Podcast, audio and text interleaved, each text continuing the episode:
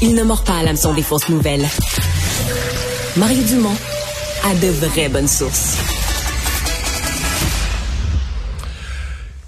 Ça a été un des sujets euh, très, très forts autour de son entrée en fonction comme chef de police de Montréal, la violence par arme à feu. Et euh, donc, ce matin, euh, alors qu'on attend les chiffres, mais le journal a déjà obtenu un peu en exclusivité une bonne partie des chiffres sur le bilan de la criminalité, bilan 2022 de la criminalité à Montréal.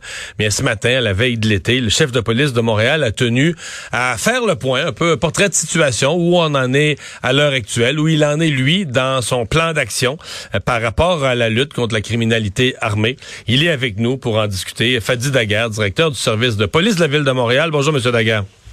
Bonjour, M. Dumont. Euh, vous avez euh, parlé ce matin, chiffre à l'appui, d'un début d'année 2023 qui serait mieux, mieux ou moins pire que ce qu'on a connu l'année dernière? Oui, exactement. Mieux ou moins pire. Je suis un peu prudent, même très, très prudent avec les chiffres parce que moins 30% euh, en ce qui concerne les, euh, les violences armées, c'est quand même un, un résultat excellent, mais je suis très prudent parce qu'on n'est pas à l'abri des événements durant l'été qui risquent de nous faire euh, tout trébucher. Donc, pour l'instant, en six mois, moins 30 en ce qui concerne les violences armées, c'est quand même très intéressant. Qu'est-ce que vous appelez un événement de violence armée? Si vous arrêtez quelqu'un qui est armé mais qui n'a pas utilisé son arme, est-ce qu'on parle d'une arme qui a été déchargée, qu'au moins un coup de feu a été tiré? OK, donc on parle d'une arme déchargée, donc au moins un coup de feu tiré.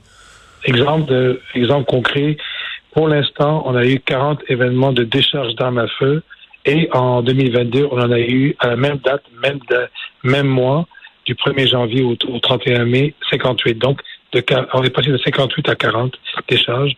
16 tentatives de meurtre avec des armes à feu comparativement à 20 à la même période. Et trois meurtres commis à l'aide d'une arme à feu comparativement à 6 à la même période. Donc, on est environ dans les 30% de moins. Donc, mais puis tous les chiffres sont en baisse. Oui, oui, oui, au niveau de tout ce qui est la violence armée, mm. ils sont vraiment en baisse. Mais encore là, il y a eu des frappes stratégiques que nous avons faites au mois d'avril. Donc, les personnes sont incarcérées. Maintenant, euh, on est un peu tributaire de qu'est-ce qui va se passer durant l'été. Est-ce qu'il y aura d'autres conflits, d'autres provocations? Est-ce que vous craignez un été chaud? Parce que c'est ce que certains experts nous disent toujours. c'est pire l'été, euh, les gangs de rue, tout est. Oui.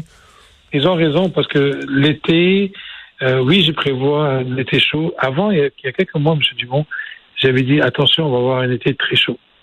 Là, je vous dirais que pour l'instant, même si on a des bons résultats, je suis très méfiant. Je pense qu'il va être chaud quand même. Mais le vrai, le, vrai bilan, on va le faire au mois d'octobre, novembre. Et si cette tendance-là se maintient à moins 30% franchement, c'est à ce moment-là que collectivement, c'est pas juste le travail des policiers, il y a plusieurs partenaires là-dedans. Collectivement, on pourra dire on a fait une différence. Mais pour l'instant, c'est trop tôt pour se prononcer.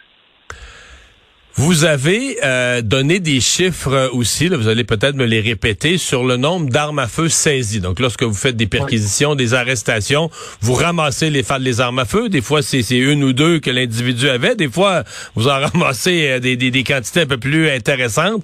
Ma question, c'est, est-ce que vous avez l'impression que ça que c'est un retrait significatif d'armes à feu du marché ou bien est-ce que ça rentre encore à pleine porte à la frontière? Vous, vous en ramassez 200, mais dans, dans le même mois, il en rentre 400. Avez-vous l'impression que le retrait, il est significatif sur le marché? Mais sur le retrait à notre niveau, à nous, il est significatif, mais c'est une très bonne analyse parce que je pense que globalement parlant, euh, le passage des armes à feu se fait toujours et je pense qu'on n'est pas rendu à pouvoir dire qu'on a, on a, la trajectoire, on la maîtrise totalement, puis hmm. on est capable de contrer tout le trafic. Ça, c'est pas vrai. Mais quand même, faut l'avouer, l'année dernière, du 1er janvier au 31 mai, on avait 260 armes de saisie, mais cette année, on en a 367. Donc, c'est des, des, des, chiffres énormes de saisie d'armes avant que les personnes ne tirent. Ça, c'est important, M. Dumont, pour les gens qui nous écoutent. Ce sont des saisies d'armes en prévention. Donc, ils auraient pu être utilisés pour des fusillades. Ils ont été saisis. On parle quand même presque de 100, 107 armes de plus qui ont été saisies. Mais ça ne veut pas dire que le fléau est terminé, mais pas du tout. Hmm.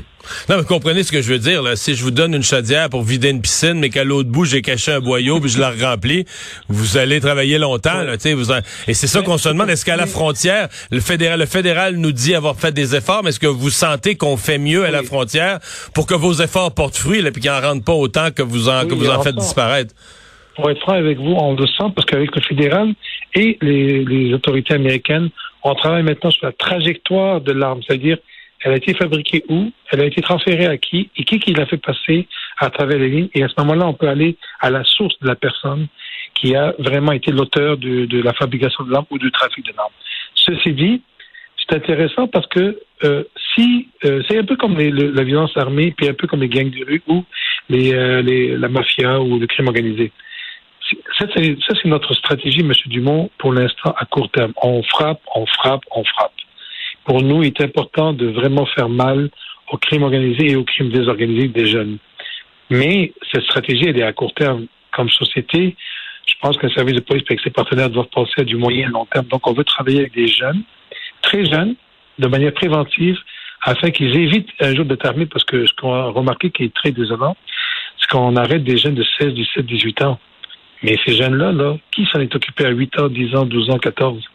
Et c'est là que j'ai dit, ça prend des partenaires pour qu'on puisse s'occuper de ces jeunes-là, pour pas qu'un jour, on se ramasse dans la, ils se ramassent dans la criminalité.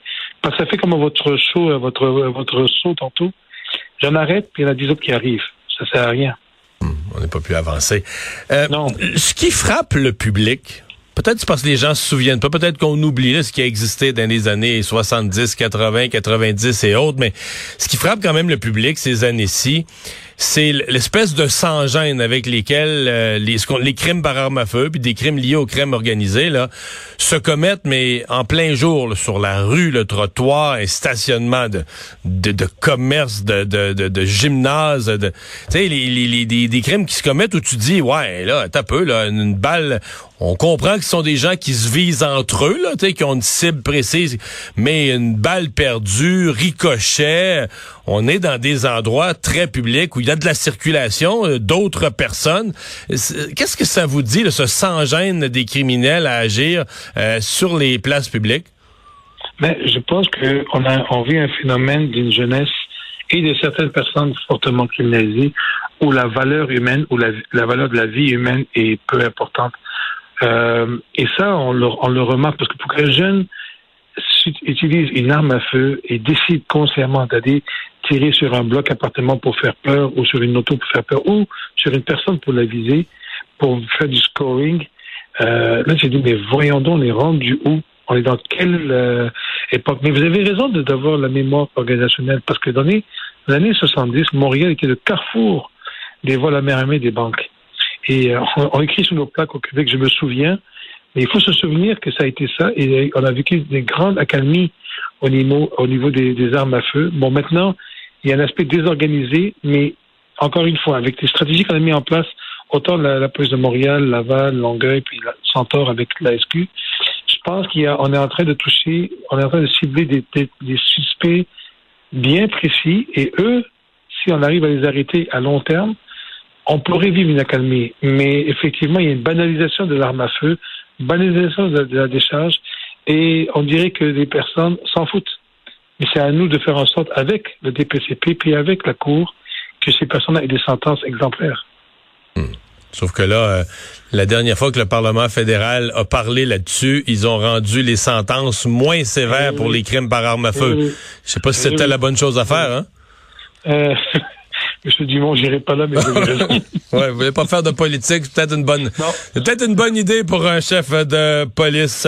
Euh, bon, euh, le plan d'action continue. Est-ce que vous avez, c'est ma dernière question, mais euh, est-ce que vous avez les ressources humaines? Parce que dans votre plan, il y avait une série d'actions, bon, sur le crime, le crime par arme à feu, mais qui venait avec une obligation de recruter. Et ça, recruter, ben, on fait pas ce qu'on veut. Il faut, faut les trouver les gens, faut les convaincre de, de venir. Est-ce que ça, vous, vous allez avoir les ressources humaines le monde pour euh, atteindre vos objectifs?